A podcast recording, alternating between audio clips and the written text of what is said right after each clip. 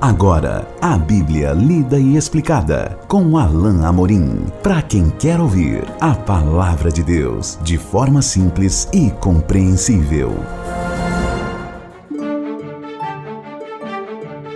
Olá, querido ouvinte, querida ouvinte. Estamos de volta com o programa Bíblia Lida e Explicada. Eu sou o pastor Alain Amorim. Nós continuamos o nosso estudo pelo Evangelho eh, de Marcos e estudamos hoje, ou estudaremos hoje, o capítulo 13. Mais um capítulo, lembrando que o capítulo, melhor dizendo, que o Evangelho de Marcos é um evangelho mais curto. Ele tem 16 capítulos e estamos, portanto, na reta final desse evangelho. Aqui no capítulo 13, no início do capítulo 13, nós vemos que Jesus está saindo do templo depois daquele longo dia, então aqui provavelmente já era ah, bem de tardinha, quase noite. Tanto é que no versículo 3 nós temos o registro de que ele foi para, o Monte das Oliveiras, o que era costumeiro ali naqueles dias, porque ele estava. Ah, nós estamos aqui na última semana de Jesus, né, na terra. Ele ficava durante o dia em Jerusalém e à noite se refugiava no Monte das Oliveiras. Então, no final daquele dia, ao sair do templo, ele então faz um pronúncio de juízo. Lembrando que esse trecho aqui do capítulo 13 é paralelo ao que nós estudamos juntos em Mateus, capítulos 24 e 25. Vamos ler então o capítulo 13 ah, a partir do verso 1 até o verso 8. Ah, Lembrando que o trecho total é até o verso 13, mas vamos dividir essa primeira passagem até é, em duas partes e vamos ler hoje do 1 ao 8. Acompanhe comigo a leitura. Ao sair Jesus do templo, disse-lhe um de seus discípulos: Mestre, que pedras, que construções! Mas Jesus lhe disse: Vês estas grandes construções? Não ficará pedra sobre pedra que não seja derribada.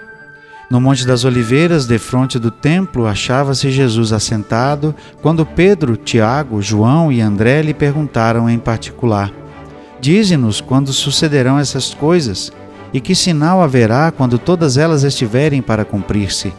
Então Jesus passou a dizer-lhes: Vede que ninguém vos engane. Muitos virão em meu nome, dizendo: Sou eu, e enganarão a muitos. Quando, porém, ouvirdes falar de guerras e rumores de guerras, não vos assusteis. É necessário assim acontecer, mas ainda não é o fim.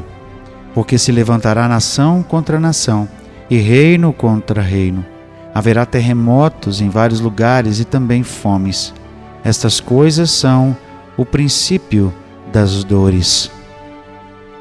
Nós elaboramos bastante o nosso estudo quando estudamos uh, o capítulo 24 e também o capítulo 25 de Mateus.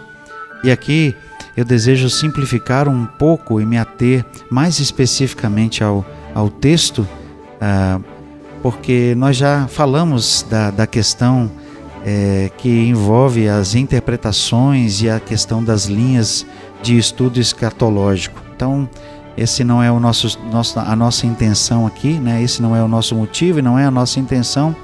Mas eu quero apenas lembrar os irmãos que nós vamos é, procurar ser o mais fiéis aqui ao texto, né? Na perspectiva daquilo que Jesus está apresentando. Jesus mais uma vez é, no templo, na verdade saindo dele, faz aquela predição ah, acerca da destruição do templo. Eu digo mais uma vez porque essa mesma predição está no livro de uh, no livro de Lucas e também no livro de Mateus e também no livro de Lucas. Aqui Jesus então diz: não ficará pedra sobre pedra. Essa é uma profecia que diz respeito ao fato de que o templo seria destruído, como efetivamente foi no ano 70 pelo pelo general Tito e pelo imperador Vespasiano.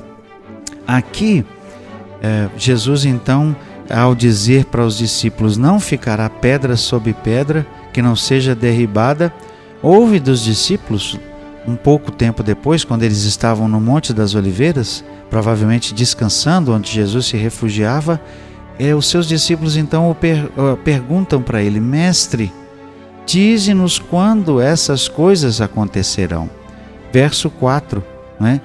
ou, ou melhor, verso, verso 3 diz que, estando Jesus assentado, Pedro, Tiago, João e André lhe perguntaram em particular: Dize-nos quando sucederão essas coisas e que sinal haverá quando todas elas estiverem para cumprir-se. Os judeus entendiam que os, o final dos tempos deveria ser precedido por eventos. Esse entendimento é refletido aqui nessa pergunta dos discípulos, mas também a curiosidade acerca de como seria uh, o, o tempo imediatamente antes do juízo final. E se havia alguém que sabia essas coisas, era o Senhor Jesus.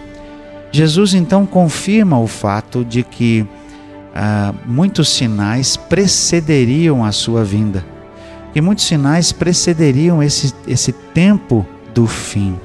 Nós precisamos estar atentos a isso porque nós temos indicação nessa passagem, na, na passagem principal e maior, que é a de Mateus 24, que Jesus aponta para o fato de que haverá sinais uh, visíveis que precederão a sua vinda. Mais que isso, Jesus os chama de princípio das dores. E ele ordena que nós, seus discípulos, não fiquemos espantados, não fiquemos alarmados. Nesse mesmo sentido, e apontando para a, a, mesma verdade, Paulo fala da questão dos sinais que precederão, por exemplo, a vinda do anticristo, como nós temos lá em 2 Tessalonicenses capítulo 2. Então, eh, de maneira, ah, de maneira igual, ou seja, com, com, com a mesma abordagem e afirmando a mesma coisa, Paulo e Jesus é, revelam a, a nós, né, pelo Espírito de Deus, claro, o apóstolo Paulo, que haverá sinais que serão anteriores à própria vinda de Jesus. Então aqui Jesus fala de guerras e rumores de guerra. Ele também fala no verso 5: Vede que ninguém vos engane, muitos virão em meu nome. Haverá uma tentativa de enganar até mesmo os santos por pessoas que se farão passar por Messias, por, por Jesus, pessoas que virão como se fossem o próprio Jesus. E nós vemos que isso acontecerá nos últimos tempos. E ele alerta ah, no verso 6: Muitos virão em meu nome dizendo: Sou eu. E enganarão a muitos. Muitas pessoas serão enganadas Talvez essa seja uma referência ao próprio anticristo que vai sem dúvida enganar muitas pessoas. Eu acredito que seja uma referência uh, final ao anticristo, mas também ao fato de que no, nos últimos tempos algumas pessoas se levantariam por causa dos acontecimentos, ou seja, Jesus já fala de, de sinais, de coisas, de guerras, de rumores de guerras, ou seja, certamente ele fala de pessoas que se apropriariam desse momento e da ingenuidade de alguns é, e de modo é, de modo é, de modo perspicaz aqui com sagacidade diriam ser o próprio Cristo. Quando, porém, o verso 7 diz: Ouvirdes falar de guerras, rumores de guerras, não vos assusteis. É necessário assim acontecer, mas ainda não é o fim. Jesus diz claramente que haverá sinais que, que vão preceder a sua vinda, mas ainda não será o fim. Em outra passagem, Jesus nos ensina a olhar para os sinais dos tempos e nos apercebermos de que sua vinda está próxima. Queridos ouvintes, é, nós realmente estamos próximos desse tempo. Eu me lembro de ouvir de um professor uh, de, de teologia, uh, uma vez em sala a seguinte afirmação: Se Deus não mudar o rumo das coisas, o rumo da história, e não fizer que haja algum tipo de, de movimento cíclico que faça mais ou menos com que a, a história volte um pouco, ele disse: Nós estamos caminhando a passos largos para o fim. E eu creio que isso é verdade. Eu creio que nós estamos nos aproximando do tempo que vai marcar o fim de todas as coisas.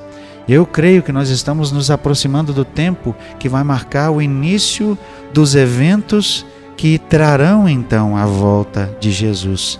É assim que nós enxergamos quando estudamos essas passagens eh, nos evangelhos e também de Paulo em Tessalonicenses 4 e 5 e por fim o livro de Apocalipse. Eventos precederão a, a volta de Jesus e talvez um em particular, pelo menos alguns creem dessa forma, vai marcar uh, o que nós podemos chamar de, de um relógio que vai contar uh, de trás para frente, é, para, para chegar até o momento do fim, que é uh, o rapto da igreja, ou seja, o arrebatamento da igreja. Nesse trecho aqui, Jesus parece apontar também para isso, mas nós só veremos isso um pouco mais adiante. Aqui, Jesus continua a falar dos sinais, porque se levantará nação contra nação e reino contra reino. Haverá terremotos em vários lugares e também fomes.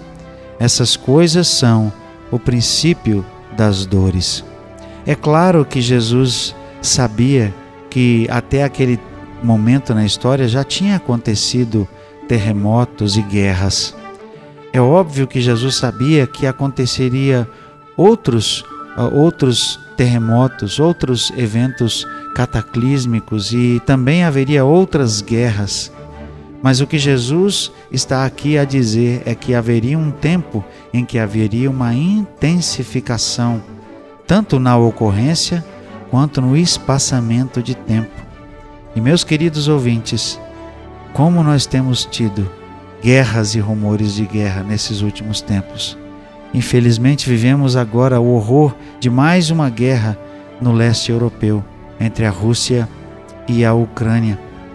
Não estamos aqui, claro, querendo alarmar ninguém, nem colocar medo no coração de ninguém, até porque o Senhor Jesus disse claramente: não fiquem assustados, não fiquem preocupados com essas coisas.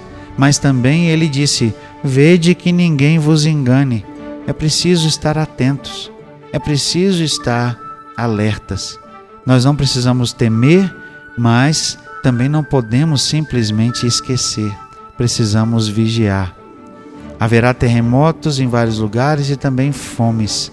Essas coisas são os, o princípio das dores. Jesus disse que quando essas coisas acontecessem, estava chegando perto, estava próximo aquela, aquele conjunto de eventos que nós entendemos está descrito no livro de Apocalipse, é, é, estaria perto o momento em que eles então aconteceriam. Nós vamos continuar o nosso estudo dessa passagem, considerando o próximo trecho dos, dos versículos 9 ao 13, mas isso somente no nosso próximo encontro. Até lá, que Deus abençoe a sua vida.